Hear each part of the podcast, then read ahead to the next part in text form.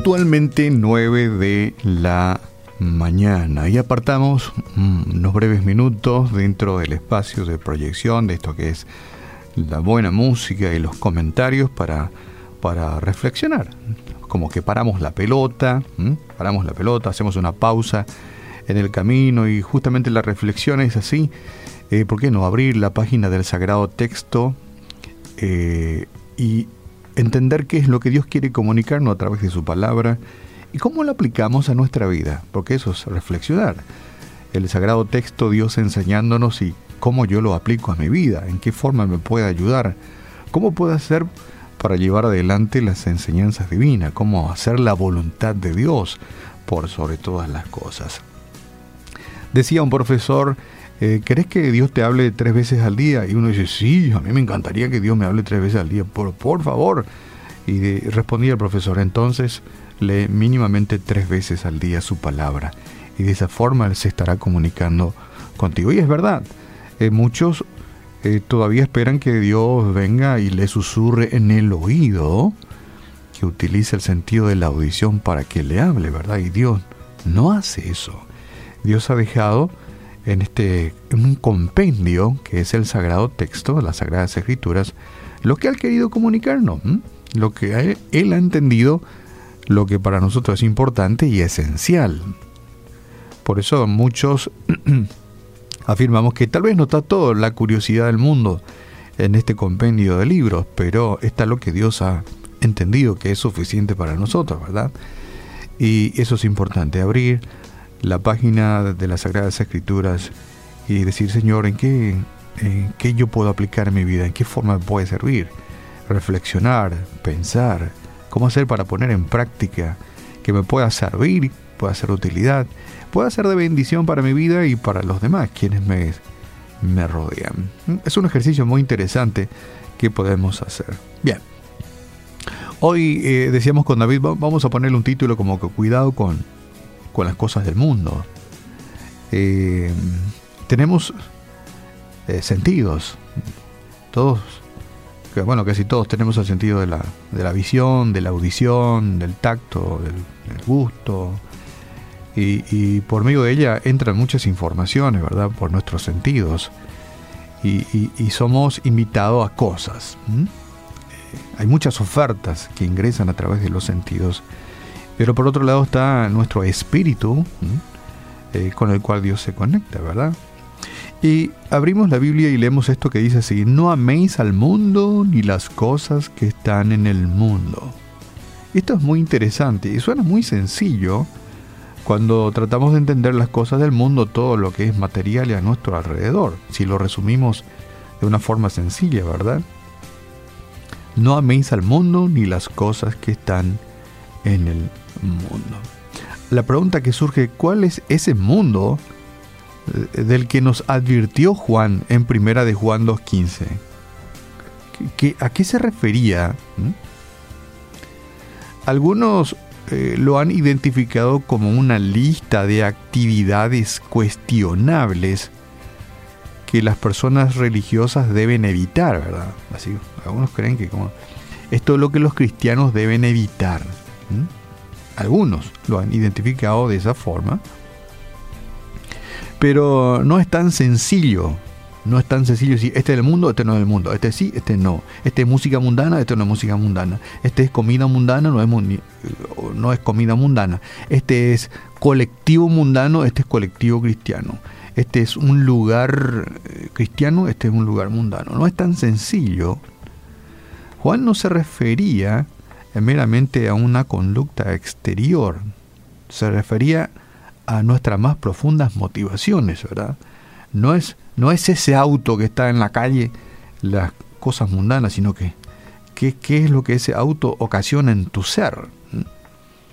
¿Cómo en tu ser interior eh, reacciona ante esas cosas? O de repente estás mirando una linda casa el problema no es la casa linda que está delante de tus ojos, sino que qué esa casa linda hace en tu interior. ¿Mm? Hace que se produzca una especie de envidia. Qué envidia que le tengo, cómo quiero esa clase de mansión. ¿Mm? daría cualquier cosa por tener una casa como esta, qué linda. Entonces, es mucho más profundo este tema de las cosas del mundo, de las cosas exteriores. En la Biblia, el mundo es un sistema controlado por, por el mal, quien opera por medio de culturas que tienen a Dios en poca estima. Y hoy más que nunca estamos bombardeados por, por una cultura anti-Dios, ¿verdad? Ese estudio, ah, yo no creo en tu Dios.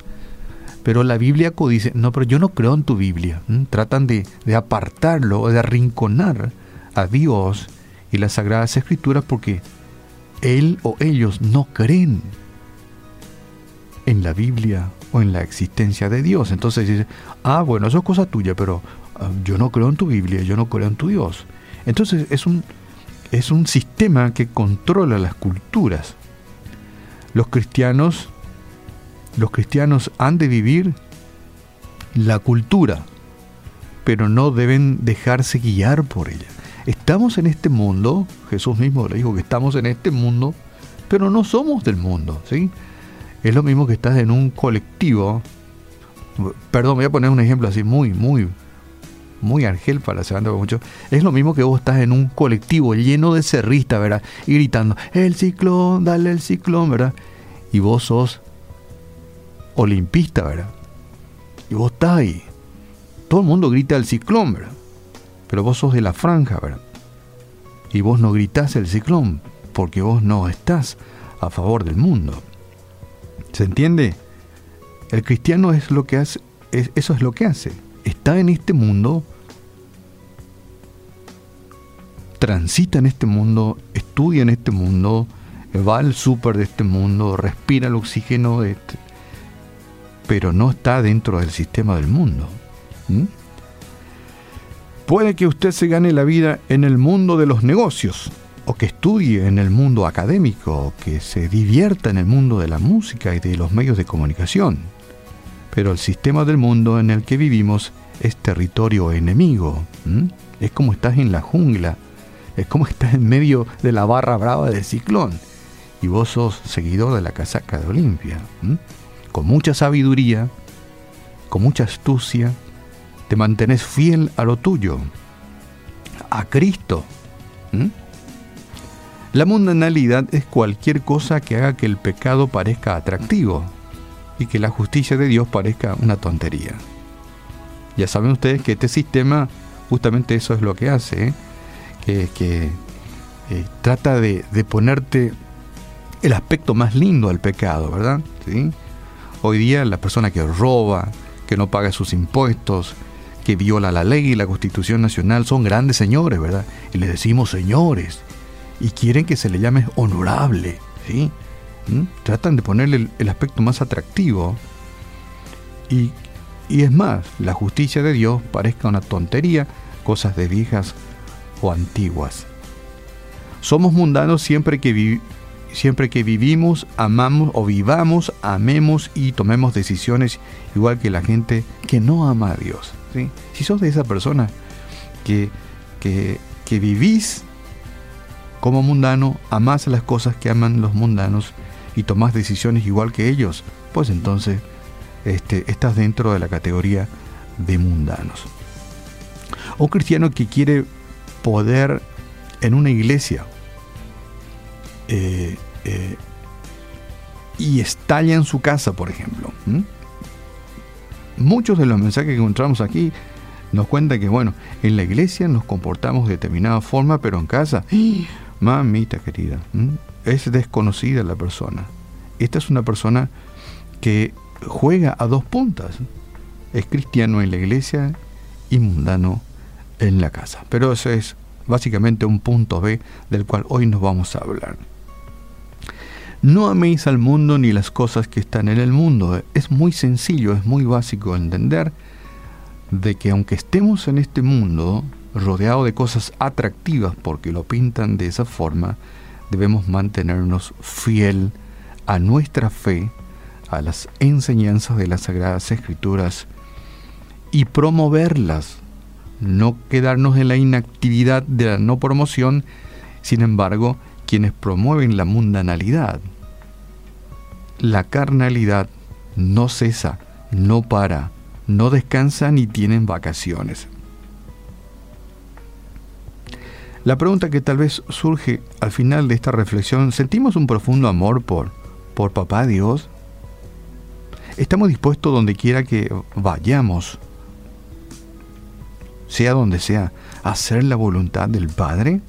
¿Sabes qué? Dios quiere que estemos en el mundo, pero sin ser parte de él. Y la misma Biblia nos dice, estamos en este mundo con su sistema anti Dios, pero no somos parte de ella. Somos un remanente, estamos apartados y somos tentados. Claro que sí, somos tentados. La consigna es no caer, no pasarse al otro equipo. La consigna es ser parte. Parte de la familia de Dios. Sí, los cristianos debemos vivir en el mundo, pero no debemos permitir que el mundo viva en nosotros. Interesante para pensarlo y para reflexionar. Justamente este tiempo es para reflexionar, pensar y tomar sanas decisiones. Los cristianos deben vivir en el mundo, pero no deben permitir que el mundo viva en ellos. Seamos luz en un mundo oscuro que propala, publicita la oscuridad. Combatamos con la luz. Primera de Juan 2.15, reitero, dice, no améis al mundo ni las cosas que están en el mundo.